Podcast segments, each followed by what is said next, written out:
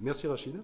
Je rappelle que vous êtes euh, directeur général Afrique du Nord, Afrique de l'Ouest et du centre de la COFAS. C'est bien ça. COFAS, euh, leader dans le domaine de l'assurance crédit, solution assurance crédit et la protection du risque crédit auprès de l'entreprise. C'est ça? C'est bien ça. On essaiera de démystifier ça, en tout cas, lorsqu'on ira sur le terrain micro. Mais euh, je voudrais démarrer avec votre sentiment de, la conjoncture économique du moment. Conjoncture économique du moment, bah, Rachid, permettez-moi de revenir sur 2020. 2020 a été une année complètement folle, on l'a vu. entreprises, le fonctionnement des entreprises a été fortement impacté et fortement impacté, ça continue. 2020, c'est aussi de forts impacts suite aux mesures prises par les gouvernements pour endiguer cette pandémie. Il faut bien comprendre. Hein. Euh, des mesures de restriction qui ont été prises, avec un impact sur la chute de la consommation, la baisse des investissements, mais également l'arrêt touristique.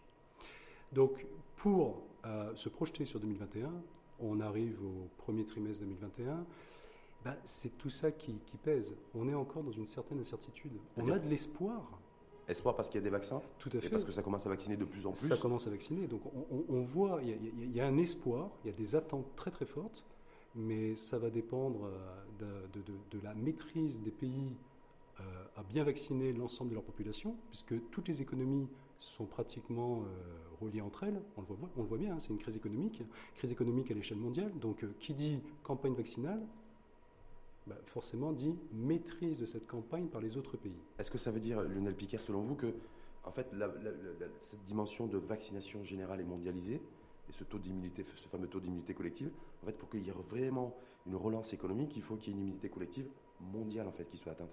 Tout à fait. C'est ça? Je, confirme, puisque euh, on parle d'économie. Les économies sont dépendantes, dépendantes entre elles. Alors, il y a certains pays qui sont plus dépendants que d'autres. Je parlerai peut-être de ce point juste après concernant le Maroc. Mais il y a une, il y a une, il y a une dépendance entre les économies. Donc tout est lié. Donc ça veut dire quoi? Ça veut dire que même des, pays qui disent voilà, je me débrouille très bien en matière de vaccination, c'est pas pour autant qu'ils vont pouvoir renouer avec le, avec le, avec la, avec la croissance économique, parce qu'il y a tellement d'interdépendance. Exactement. C'est exactement, c'est exactement le fond de ma pensée. On, on y est. C'est cette interdépendance qu'il existe entre les pays. Hum. Et ça veut dire qu'aujourd'hui, donc le, principal levier pour la relance économique, il n'est pas forcément financier. On le voit, il y a des plans, des plans qui sont annoncés ici et là aux États-Unis avec des, ce chiffre à, à, milliards, à de milliards de dollars, également au niveau de l'Union européenne. C'est pas ça qui est d'abord le plus important aujourd'hui, c'est de vacciner. La priorité, c'est le vaccin. La priorité, c'est le vaccin, mais la priorité, c'est également de préparer la relance économique. On va y revenir d'ailleurs là-dessus, mais la préparation de la relance économique, quand on, on avait aussi la courbe de l'endettement qui est à forte croissance partout dans le monde, elle a même augmenté d'ailleurs euh, au Maroc. Est-ce que, est que ça, ça peut être inquiétant et ça peut constituer une espèce de frein aussi pour le financement de la reprise économique? Euh, bah, tout à fait, tout à fait, puisque derrière, derrière cette crise, on a une montée en puissance de la dette mondiale. On a également une montée en puissance des risques géopolitiques, environnementaux. Donc, à nouveau, on parle de risques. Et à un moment donné, euh, pour couvrir ces risques, il y a des actions. Ces actions-là entraînent un certain, à nouveau, déficit, puisqu'on réinjecte de l'argent, les, pays réinjectent de l'argent dans l'économie, et, tout s'imbrique. Hum. Donc ça va être un frein, l'endettement Ce sera un frein. Un frein. Un frein. Est-ce qu'il est faudra nécessairement, je, vous prendrai l'exemple d'ailleurs, parce que c'est l'actualité en Grande-Bretagne, au Royaume-Uni, c'est-à-dire voilà, il y a une facture Covid, tous les pays dans le monde ont une facture Covid. Euh, c'est-à-dire des déficits cumulés, un endettement croissant, et qu'il faut aussi eh commencer à, réduire cet endettement pour pouvoir financer la, reprise économique. Par exemple, en Grande-Bretagne, ils ont décidé d'augmenter l'impôt sur les sociétés, qui était de 19 points, et ils essaient de le faire passer à 23, 24. Est-ce que, que pour vous, il y a aussi peut-être un enjeu aussi au niveau du Maroc à ce niveau-là, de se dire, voilà, si on veut favoriser aussi une vraie reprise et une vraie relance économique avec du financement, il faut aussi penser à soulager la, facture Covid. soulager la facture Covid, euh, sûrement, mais encore faut-il avoir une certaine visibilité de, cette crise que l'on traverse, d'où, euh, je reviens à ce que je disais, la campagne vaccinale, le taux de réussite de la campagne vaccinale, qui va donner un certain, boom sur la relance économique. Donc pour l'instant, euh, évidemment, il y a un déficit. Évidemment, ce déficit, il va falloir le, rembourser. De quelle manière Alors, on peut avoir plusieurs, plusieurs leviers, hein. les mesures fiscales, l'investissement. L'investissement égale un retour sur investissement. Il y a aussi un point qui est, un, qui, est à souligner, c'est l'épargne. Cette crise, euh, dans cette crise, on constate que l'épargne de, des consommateurs, l'épargne privée, l'épargne privée s'est renforcée. Bah, se pose la question aussi du comportement, de, du comportement du consommateur. Demain, le consommateur peut décider tout d'un coup de, dépenser euh, à tout va. Donc il y a quand même un, ensemble de ça, paramètres. Ça reste aussi inconnu, c'est-à-dire le comportement du consommateur dans, le, dans la période post-Covid, c'est-à-dire une fois qu'on a avancé drastiquement au niveau de la vaccination, c'est-à-dire que la, reprise de l'activité peut passer par la consommation et par le fait que les gens qui ont épargné, qui ne sont pas allés au restaurant pendant, pendant des mois parce qu'ils sont restés confinés, vont pouvoir y aller plusieurs fois hein. bah, C'est peut-être d'où le comportement, le comportement de chacun. cest tiens, aujourd'hui, j'ai été bloqué pendant, pendant j'ai été confiné pendant 3 mois, 4 mois, 6 mois, je veux dépenser. Je veux dépenser. Mais peut-être que faut-il encore avoir les moyens de dépenser. Donc euh, n'oublions pas que ce Covid-19, cette crise euh, sanitaire et économique a quand même entraîné un certain nombre de destructions d'emplois, d'où euh, des mesures de soutien à l'économie. Bah, tout ça, il va falloir rembourser. Pour l'instant, la priorité, euh, c'est vraiment, à mon sens, la campagne vaccinale, je me répète, la mhm. campagne vaccinale, euh, le, soutien à l'économie et l'investissement. Le, soutien, le soutien à l'entreprise, c'est l'orientation qu'a pris le, le, Maroc via le 75 milliards de dirhams qui ont été mobilisés sous forme de crédit garanti euh, pour accompagner et soutenir l'entreprise. Est-ce que pour vous, c'est une solution pérenne et, surtout durable? Pérenne et durable, je ne sais pas je ne sais pas, mais il y a eu un plan, il y a, eu un plan de relance qui est fait. Je, c'est pas 75 milliards. Hein. Le, plan de, le plan de relance est de 120 milliards. Avec 75 euh, milliards de, de crédits garantis deux formes de, avec deux piliers. Le premier pilier qui est euh, le soutien à l'économie par la reconstitution du fonds de roulement. Donc soutien à l'économie des grandes comme des petites entreprises. Donc ça représente à peu près 75 milliards.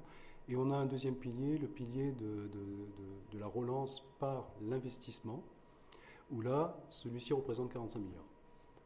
Ça, et l'investissement dans, le secteur, en tout cas dans le domaine productif, c'est-à-dire industriel. Dans le domaine productif industriel. Est-ce que pour vous, voilà, je voulais aller sur le premier point, le fonds de roulement, ça a donné d'ailleurs une différence de point de vue entre le ministère de l'économie et des finances et le, et le patronat marocain. Mhm. À savoir que le ministère de l'économie et des finances, son discours, c'est un, encouragement à l'investissement, et deux, le patronat qui demande un encouragement et de l'argent pour, pour, la trésorerie des entreprises. Donc est-ce que là, là-dessus, il y a, y a débat pour vous? Il y a débat, euh, il, y a, deux visions. Il y a deux visions, ça c'est, ça, clair. Euh, laquelle est, plus justifiée que l'autre, on peut pas, je dirais qu'on ne peut pas y répondre. Euh, le soutien à l'économie paraît primordial, puisque à un moment donné, il faut continuer à, à faire marcher l'activité économique. moi, je suis plus focalisé sur l'investissement. À mon sens, c'est davantage d'investissement. L'investissement égale un retour sur investissement. L'investissement égale une transformation. Et c'est là où euh, il y a quelque chose à faire, mmh.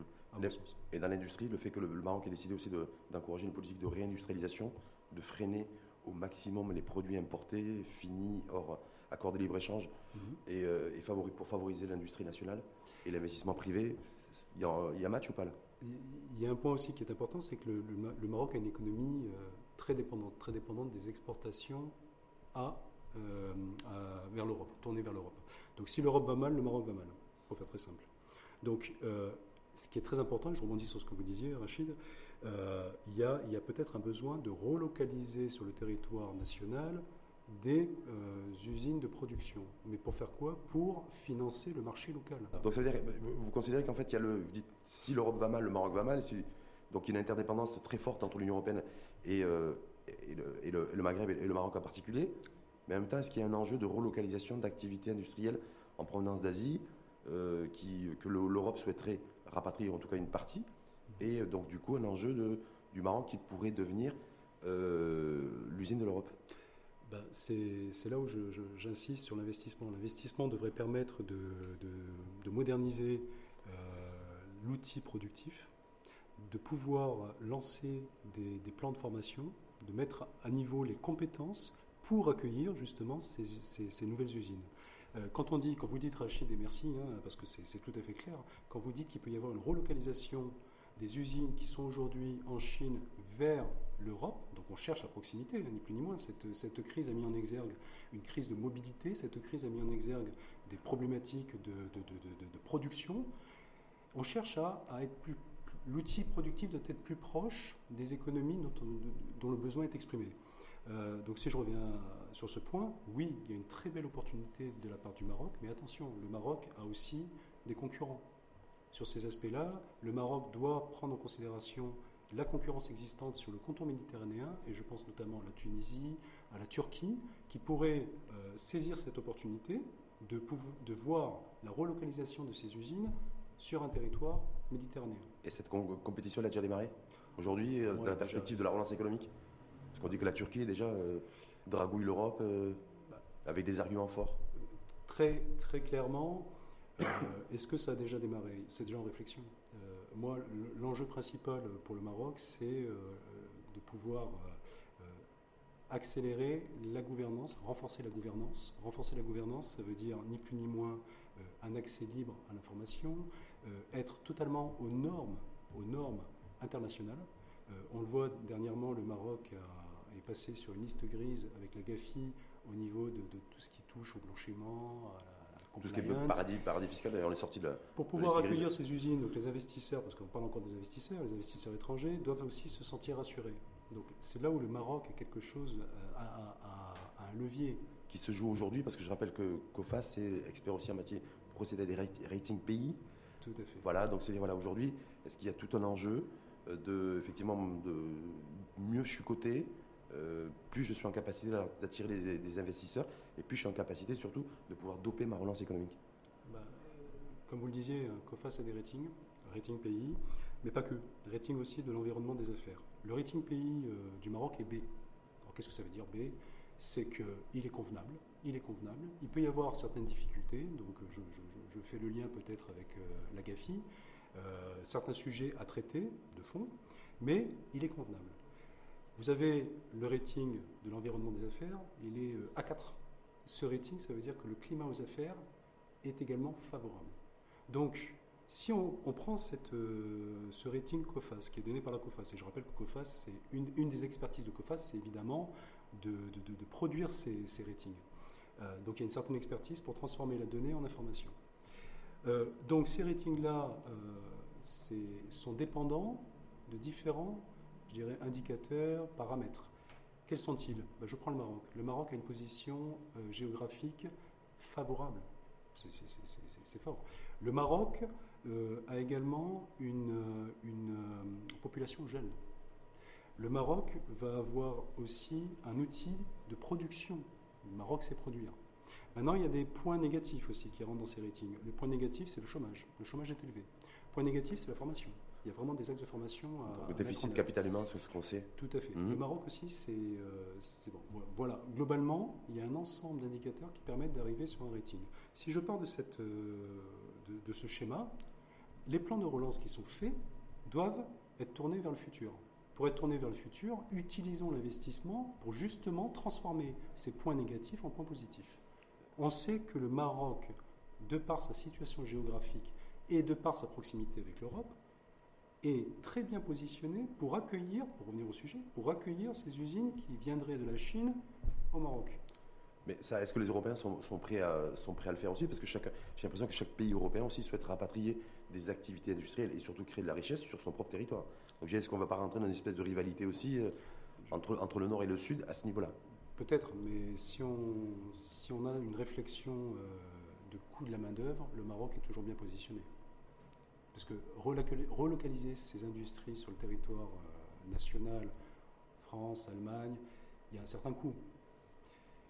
On est quand même dans un, dans, un, dans un environnement financier à la recherche de, de, de, valeur, à la recherche aussi de rentabilité. Bon, bah, il faut que les choses se fassent étape par étape. Ici, je ne dis pas que les pays ne vont pas relocaliser dans leur propre pays, mais il y a un, enjeu du moment aussi. Il y a un avantage. Hum. il y a un enjeu qui est celui-ci. Est-ce qu'il n'y a pas un enjeu aussi pour le, Maroc et pour les pays du Maghreb, euh, avec, une, avec une concurrence aussi venant des pays de l'Est de l'Europe? Je pense à la Roumanie, d'ailleurs, où vous étiez en poste, Tout à, fait, à Bucarest, voilà, ou, ou, la, Slovénie, où voilà, il y a, c'est, des, pays euh, aussi où le coût du travail est pas très élevé. Et d'ailleurs, une partie d'ailleurs des, des pays européens, des grandes puissances européennes, je pense à l'Allemagne, je pense à, euh, l'Italie ou à l'Espagne, ont délocalisé aussi une partie de leur activité vers les pays de l'Est. C'est évidemment, ça, rentre en compte. Il faut, il faut le prendre en considération, ça c'est clair. Il faut le prendre en considération. Maintenant, euh, n'oublions pas que ces pays font aussi partie de l'Europe, hein, de, l'Union européenne.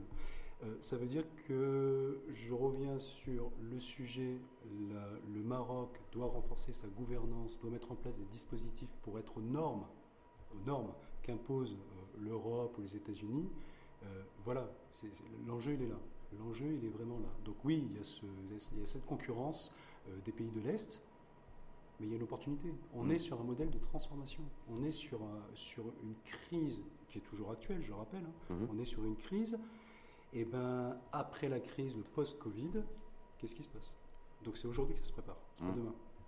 Transition, vous avez fait référence d'ailleurs à des impacts aussi donc géopolitiques, géostratégiques et géoclimatiques aussi. Donc, je me dis, voilà, dans l'industrie, la réindustrialisation, le rapatriement d'activités industrielles, on va reparler, et on entend reparler d'ailleurs énormément de taxes carbone, de, transition écologique. Est-ce que tout ça aussi, c'est les véritables enjeux qui rentrent en compte d'ailleurs dans les, dans les ratings de COFAS? Notre pays pour attirer l'investissement, se dire, l'investissement, mais l'investissement dans des usines qui fabriquent sans trop de pollution. C'est évidemment, euh, quelque chose qui est très regardé, qui est très regardé, puisqu'on cherche, on, parle de transformation, on inclut donc la transition énergétique. La transition énergétique est également euh, un objectif qui est recherché par la communauté, communauté internationale, communauté européenne. Euh, donc oui, oui, ici, là, nous avons, nous avons des choses à faire, ça, c'est clair. Après, c'est dans les accompagnements, dans les, dans les mesures d'accompagnement qui sont proposées dans ce plan de relance au Maroc, qu'est-ce, que, qu'est-ce qui est mis en place pour orienter cette transition énergétique et favoriser cette transition énergétique? En tout cas, pour vous, ça va être un, enjeu pour rendre attractif l'investissement euh, chez nous dans sur, le, sur, le, sol marocain. Et après la transition écologique, euh, il y a la transition numérique. Parce que donc le Covid aussi, c'est le révélateur de, accélérateur en tout cas de la digitalisation et du numérique. Mhm. Euh, est-ce que là aussi il y a, euh, dire, euh, bah, il y a aussi des investisseurs qui vont investir dans des environnements aussi où la technologie est la plus avancée? Ah mais ça c'est tout à fait, mais, tout à fait. On est, on l'a vu, hein, la crise du la crise du Covid 19 qui est toujours encore le, cas a fortement développé le télétravail, le télétravail donc les, les, les, télécommunications, les TIC, donc il y a des secteurs qui sont très, très résilients dans cette crise, qui sont sortis du lot. Bon, les TIC hein, euh, en font partie. Mmh. Ça oui. Donc il y a encore à nouveau, comme je disais, cette crise peut être une opportunité pour des pays comme le Maroc de d'accélérer leur développement par le rapatriement, par, pour saisir l'opportunité de la relocalisation des industries au Maroc, mais également bah, accompagner ces transitions énergétiques et euh, continuer ce développement des TIC. Les TIC, mais quand on voit les TIC aussi, on se dit, voilà, si on reste dans le secteur d'ailleurs de l'industrie que le Maroc a priorisé pour relancer son, pour relancer son, activité économique, on parle beaucoup de robotisation, on parle beaucoup de réalité augmentée, on parle beaucoup de, 3D, donc tout ça qui, est en train de révolutionner d'ailleurs notre quotidien euh, et, la vie de l'entreprise, y compris celle qui est dans le secteur industriel. Est-ce qu'aussi là-dessus, il faut s'attendre aussi à nous, un monde post-Covid où on aura beaucoup plus besoin et envie de robots que d'humains? C'est possible. C'est possible. Oui, c'est une réalité. Mais, mais euh, moi, euh, je pense que tout se fait étape par étape. Il faut qu'on ait une vision, il faut qu'on ait une stratégie, il faut qu'on sache utiliser les fonds qui sont mis à disposition pour un futur. Mais je pense que c'est à nouveau un autre débat. Euh, la robotisation, ça ne peut pas se faire. C'est un véritable enjeu pour le Maroc. Vous l'avez dit, population jeune, c'est un avantage quand on est en pleine activité économique et en plein boom économique. Ça peut être un inconvénient quand on a un ralentissement d'activité économique ou des difficultés économiques, puisqu'on se retrouve avec un taux de chômage élevé au niveau des jeunes. Mais, et puis c'est surtout notre enjeu aussi avec des métiers qui vont être qui vont disparaître, d'autres qui vont apparaître. Mhm. Et c'est voilà, voilà. Qu'est-ce que si, plus il y a de robots, moins il y aura de, moins il y aura d'humains ben, je, c'est fort possible, hein, mais je vais revenir sur, euh, peut-être permettez-moi de revenir sur le, la façon dont on alloue les dépenses. Si on va par là, il y a la digitalisation. La digitalisation, euh, ce qu'on fait aujourd'hui, on a peut-être besoin de trois personnes pour le faire. Demain, avec la digitalisation, et quand je dis digitalisation, c'est pas simplement scanner un document. Digitalisation, c'est de revoir la totalité du process et l'automatiser. Euh, donc, cette digitalisation aura forcément un impact sur, sur l'humain. Quelqu'un qui, on avait besoin dans le process d'avoir trois personnes, demain on a besoin que du process. Donc qu'est-ce qu'on fait? Qu'est-ce qu'on fait de, cet argent disponible, c'est-à-dire qu'on investissait sur l'humain pour pouvoir respecter le process ben, Qu'est-ce qu'on en fait demain? Cet argent peut être justement euh, réalloué à d'autres secteurs d'activité, réalloué à la transition énergétique, et forcément l'humain est là aussi. Donc tout se fait étape par étape. Il y aura toujours des humains, mais on, dit que bah, l'humain de demain, il sera humanoïde. Donc moitié robot, moitié humain. Donc, euh, Alors là, on n'est plus en 2021, on est peut-être en 2040. Je, mais ça, Pour vous, c'est un, horizon beaucoup plus large. sortons, déjà, sortons déjà de la crise. Euh, sortons déjà de la crise. Pensons au post-Covid-19. Euh, on ne sait pas, on, a, on a une certaine vision des choses. Est-ce qu'on peut tout prédire? Non. Mais il faut mettre en place les actions. Et les actions, comprenons déjà l'existant, regardons demain. Moi j'ai toujours dit, hein, euh, le passé, je ne vais pas dans le passé, hein, mais on a besoin du passé pour ouvrir les portes du présent et du futur, c'est-à-dire l'expérience. Il faut regarder le passé, c'est très bien, mais y aller, non. Mmh. Et, c'est sur ces bases-là qu'on peut construire les modèles de demain. Cette crise, pour moi, c'est une, une opportunité, si je peux le dire comme ça, de reconstruire, de reconstruire le demain. C'est-à-dire que l'erreur, l'erreur qui ne qui doit pas être faite en tout cas, c'est de repartir avec le, les anciens réflexes, les anciennes méthodes et l'ancien mindset. C'est ça? C'est En même temps? Pour moi, c'est ça. Donc il faut changer. Mais bon, est-ce que selon vous, le choc Covid a eu un, impact psychologique aussi, mindset pour les, les managers de demain, les, la manière d'appréhender le monde et, de, et, l'avenir? Restons, restons à, un niveau, je dirais, euh, à un niveau quotidien. La crise de la mobilité, Covid-19, c'est une crise de la mobilité. On arrive à faire aujourd'hui tout ce qu'on peut, tout ce qu'avant il fallait se déplacer, aujourd'hui on fait tout de chez soi. Donc, euh, pour moi, très clairement, euh, les, comportements ont changé. Les comportements ont changé. La crise, la crise nous a affecté euh, et nous affecte encore, que ce soit sur la façon de travailler, la façon de communiquer, que ce soit sur la façon de, vivre. La crise nous a, nous a fortement impacté. Il y a une prise de conscience. Ben, évidemment, il y a une prise de conscience. Si je, ramène ça aussi à l'environnement économique, financier, il y a une prise de conscience sur le juridique, le cadre juridique, il y a une prise de conscience sur le cadre fiscal, il y a une prise de conscience sur le cadre environnemental. Donc il y a, une prise de conscience. Mais est-ce que tout ça, cette prise de conscience va vers plus de flexibilité ben, dans ces cadres-là? Parce qu'avant, il y avait beaucoup de rigidité. Il y a des pays ben, où les écoles. c'est tout l'enjeu aussi de, de, de, flexibiliser, de fluidifier aussi les. J'emploierais, alors là, c'est un, un, mot qu'emploie Xavier Durand, notre, le directeur général de la COFAS, euh, l'agilité. Agilité, être agile. C'est-à-dire mm. la capacité à s'adapter, la capacité à Ceux qui s'en sortiront, c'est ceux, ce les, ça sera les plus agiles. Et ceux, les, ceux qui arriveront euh, plus difficilement à s'en sortir, ça sera ceux qui ne sont pas forcément euh, réflexes. Bah, si je repositionne le débat, l'agilité, l'agilité fait partie de la prise de conscience. On a besoin d'être agile, on a besoin d'être efficace, on a besoin d'être, d'être réactif. On a vu qu'on avait une forte capacité à s'adapter, tout de même faut le dire, hein. c'est une forte capacité à s'adapter. On a des comportements qui se dessinent, on veut sortir de cette crise, on a beaucoup d'enthousiasme, on a beaucoup d'espoir. Bon, ben voilà, je, reviens au sujet, on construit demain. Et l'agilité, la digitalisation, l'agilité est au centre. Il faut euh, absolument revoir l'existant. Nous avons euh, de l'argent qui est réinjecté dans l'économie. Cet argent euh, doit servir pendant un temps à soutenir certaines activités, c'est normal, hein. sinon on explose. Hein. Mais cet argent doit permettre aussi de forts investissements. Et voilà, j'en reviens donc au sujet qui est l'investissement pour demain. On appelle ça l'investissement d'avenir, les métiers d'avenir et l'économie de 4.0, 5.0 qui va être challengée d'ailleurs par l'arrivée de la 6G, la 5G qui arrive et la 6G qui est en réflexion. Mhm. Donc ça veut dire qu'on part sur un monde qui, un nouveau monde véritablement, c'est-à-dire parce qu'on nous vend ce nouveau monde depuis plusieurs années, mais en fait il s'est imposé à nous. Bah, il s'impose, euh, il, s'impose, euh, il, suit une progression. Euh, le Covid-19 est venu l'accélérer. Voilà, le Covid-19 est venu l'accélérer, d'où comment dire, cette croissance sur les TIC. C'est très bien. Maintenant, pour revenir au monde de demain, oui, l'IT, l'informatique, les nouvelles technologies feront partie de notre quotidien comme jamais ça n'a été. Mm. Mais est-ce que c'est un bien ou un mal? Moi, je vois plutôt que c'est une belle opportunité. Et quelle est la belle opportunité euh, Si je raisonne euh, humain, c'est l'autonomie.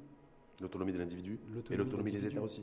Et, et l'autonomie des États, parce qu'on entend parler beaucoup de, souveraineté, de souveraineté monétaire, de souveraineté économique, de souveraineté euh, sanitaire d'ailleurs, hein, également à la lumière du Covid. Est-ce que pour vous c'est ça Est-ce qu'on n'est pas en train de partir sur une forme de démondialisation aussi? Et euh, alors que la mondialisation, elle est...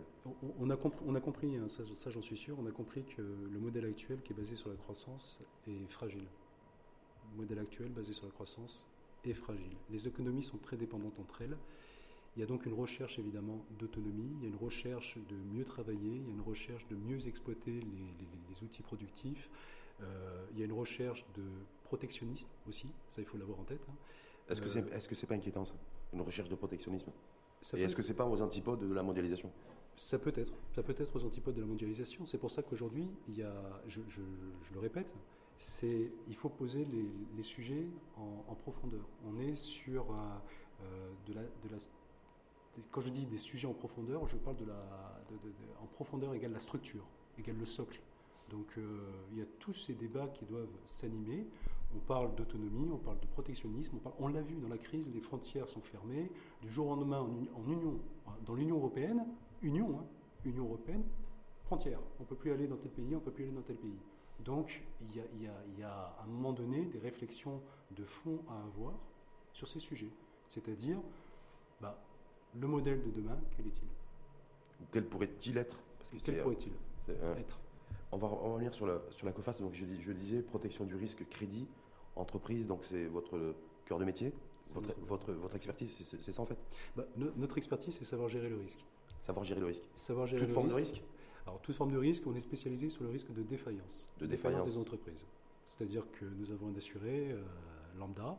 Cet assuré euh, travaille avec des clients et en fonction d'une évaluation de risque, nous allons garantir les, le risque d'impayé des clients de nos assurés. Alors en, plein, en, pleine problématique structurelle d'ailleurs des délais de paiement, donc vous avez, euh, ce que effectivement vous, vous, vous remplacez, vous substituez, si je puis dire, au mauvais payeur? On, se substitue au mauvais payeur. D'accord, et ça, ça, vous va bien, vous gagnez de l'argent comme ça? Alors, ça, c'est un sujet qui est. On gagne de l'argent, oui, heureusement, mmh. parce qu'on est, une entreprise, donc il faut qu'on gagne de l'argent. Non, parce que je me dis mauvais payeur, c'est-à-dire que vous êtes la, la, garantie auprès de la. Alors, il y a, il y a auprès du créancier. De manière, de manière très très simple, on a un contrat d'assurance, ce contrat d'assurance entre notre assuré et nous-mêmes. Hein. donc, un contrat d'assurance qui va garantir un certain montant ce contrat d'assurance, nous avons une prime, évidemment. Que prime de risque, c'est ça Une prime que paye l'assuré. Maintenant, c'est de quelle manière on, va estimer un risque. Et ça, c'est notre métier. Notre, notre métier, c'est l'assurance crédit, mais pour faire de l'assurance crédit, il faut maîtriser le risque. Et le risque varie selon le secteur d'activité, varie selon la, je sais pas, la, structure même de, l'entreprise, sa solvabilité bancaire. C'est ça, je sais pas, c'est quoi les critères? Bah, De manière très très simple, vous avez des, secteurs d'activité qui sont portants, d'autres qui sont moins porteurs, et d'autres moins porteurs. Des secteurs d'activité sur lesquels il faut aller, d'autres il ne faut pas aller. Pourquoi? Parce que peut-être plus risqué, en fonction de la conjoncture, en fonction du, pays aussi, les risques géopolitiques, j'en parlais. Donc nous avons euh, dans notre métier à comprendre le risque qui va nous permettre de l'évaluer et de prévoir. On, quand je disais notre métier, c'est de savoir gérer le risque, évidemment, on prend du risque. Dans notre métier, on prend du risque. Donc, ben, l'objectif, c'est de pouvoir euh, adapter les contrats d'assurance à un risque qui est connu, donc maîtrisé. Et est-ce que, est -ce que ce risque-là a été bouleversé euh, par, le, par la crise Covid? Ah, mais il a implosé par le virus ça, ça, va de soi. On va voir tous, les métiers, euh, tous les métiers qui sont sur euh, euh, le, textile, tous les métiers qui vont toucher à, la métallurgie, à l'industrie.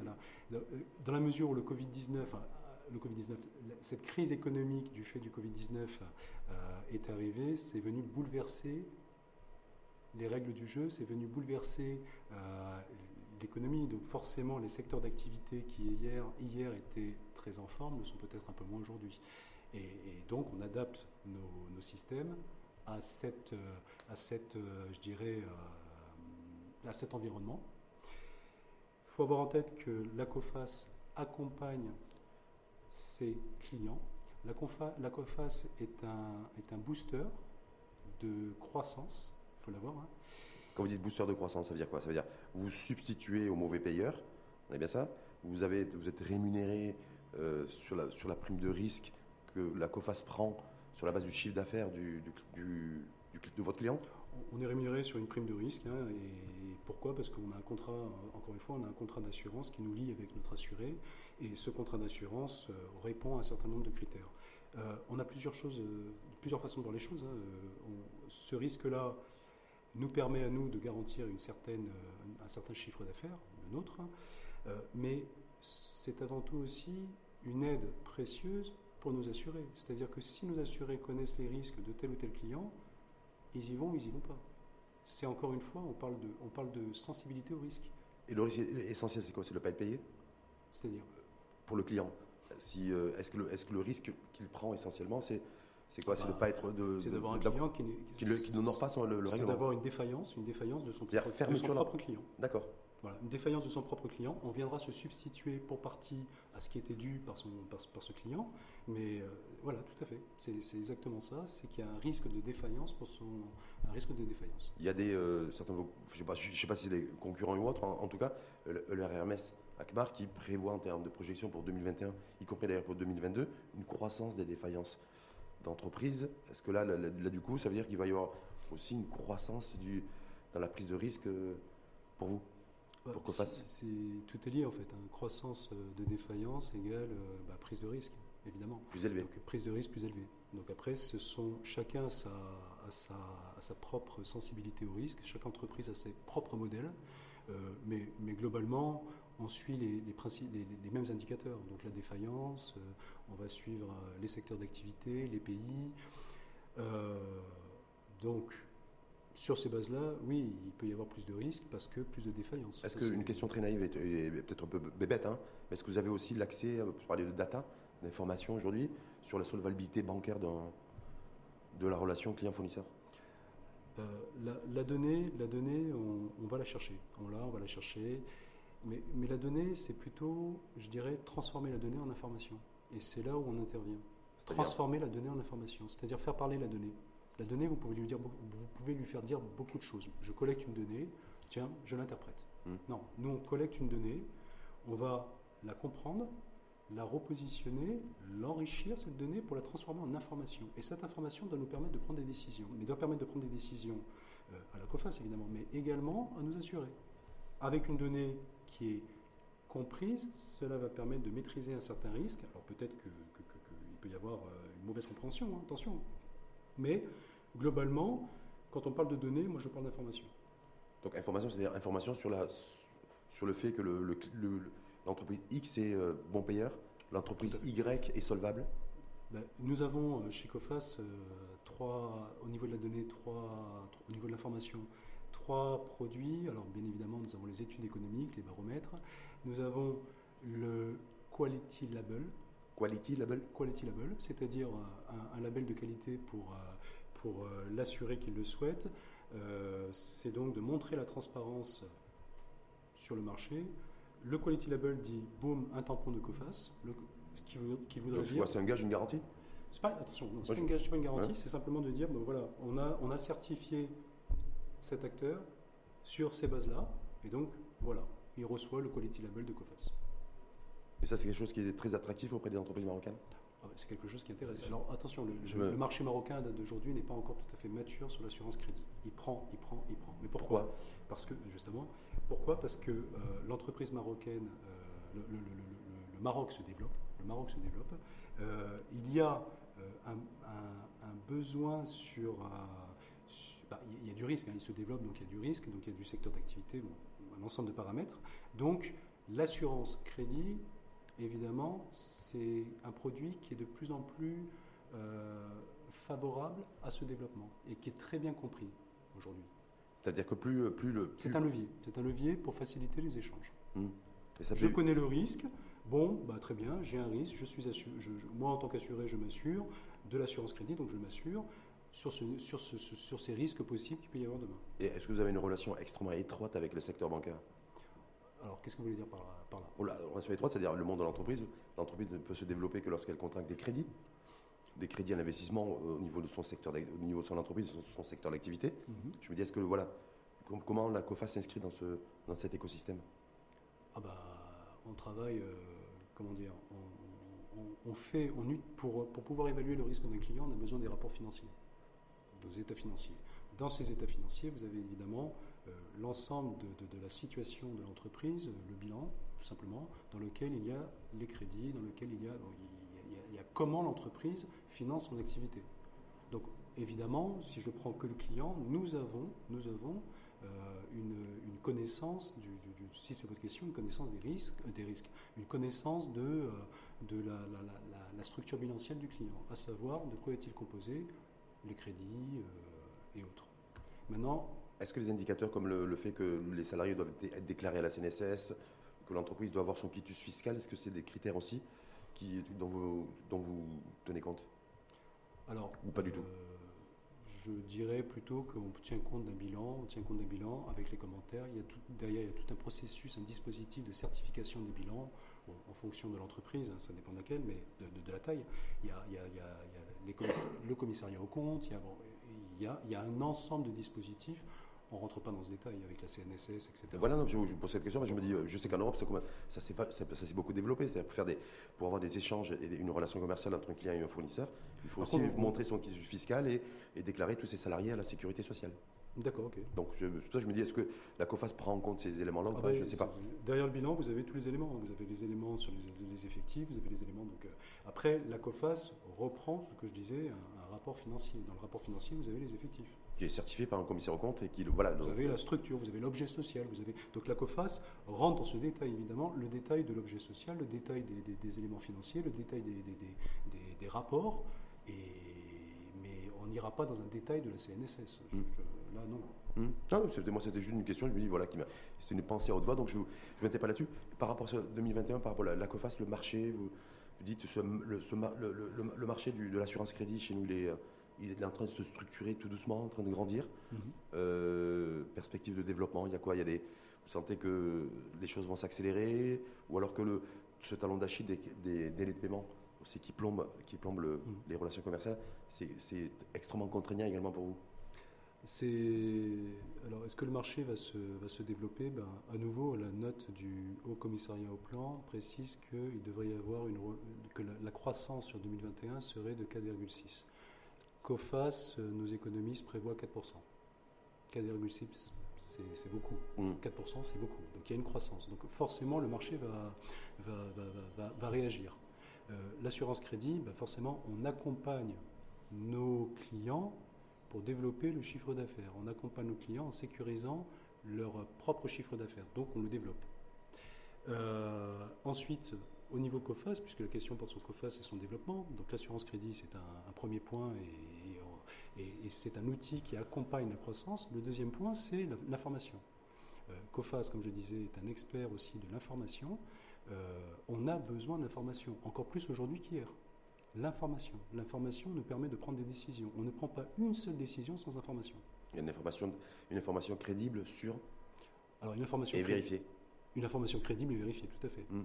Donc ça, en fait, le, le, nerf, le, nerf, de la guerre, c'est l'information. Je me dis qu'aujourd'hui, en 2021, c'est comme, c'est comme auparavant par le, par le passé, détenir l'information, c'était aussi détenir la capacité à pouvoir prendre, à faire du business ou à développer des, à développer des échanges commerciaux. En fait, ça ne change pas, même si on, arrive dans un monde numérisé où la, tech est partout, quoi qu'il en soit, c'est l'information, sauf qu'elle est un peu différente aujourd'hui. C'est la, la, collecte de la donnée, la transformer en information. Hmm. C'est quoi C'est l'intelligence économique, l'intelligence artificielle, ça? Ah ben C'est l'intelligence économique, l'intelligence artificielle. Euh, intelligence artificielle, intelligence économique, ce sont des modèles. Voilà, des modèles. On capte une donnée et, en fonction des modèles, on en sort une information. et c'est l'humain qui la compile. Et c'est l'humain, aidé par des outils qui la compilent. Merci infiniment en tout cas à vous Lionel Picard. Eh ben, c'est moi qui vous remercie, Rachid. Petite précision, parce que j'ai vu, j'ai vu en préparant l'émission que vous êtes né au Maroc. Donc, vous n'êtes pas là par hasard, même si vous êtes arrivé il n'y a pas très longtemps, il y a 5-6 mois, je crois. Tout à fait, c'est exactement ça. je, suis, je suis né au Maroc, euh, mes, parents, mes grands-parents ont vécu au Maroc, mes parents ont vécu au Maroc. Euh, je suis arrivé, je suis, euh, j'ai quitté le Maroc, j'avais 3 ans. Je me suis rendu, enfin je me suis rendu toujours avec mes parents, hein, bah, à, à Brazzaville, au Congo, donc en Polynésie française. J'ai vécu en France, j'ai vécu en Roumanie. Et euh, j'avais un fort désir de revenir au Maroc. Pourquoi? Parce que je dirais que j'ai ça dans le sang. La culture marocaine, l'éducation marocaine, pas, mal de la chaleur, la chaleur du Maroc. Quitter le Maroc à 3 ans et, se, et revenir quelques années après, hein, ah, euh, en tant que directeur général de, la COFAS. Bah, c'est super. C'était, ben, merci une fois de plus à vous. Bah, écoutez, merci, euh, merci Rachid pour cette, pour cette émission.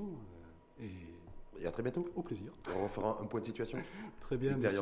Merci à vous, Noël Piquer. Je rappelle DG Afrique du Nord, Afrique de l'Ouest et, du centre de la COFAS.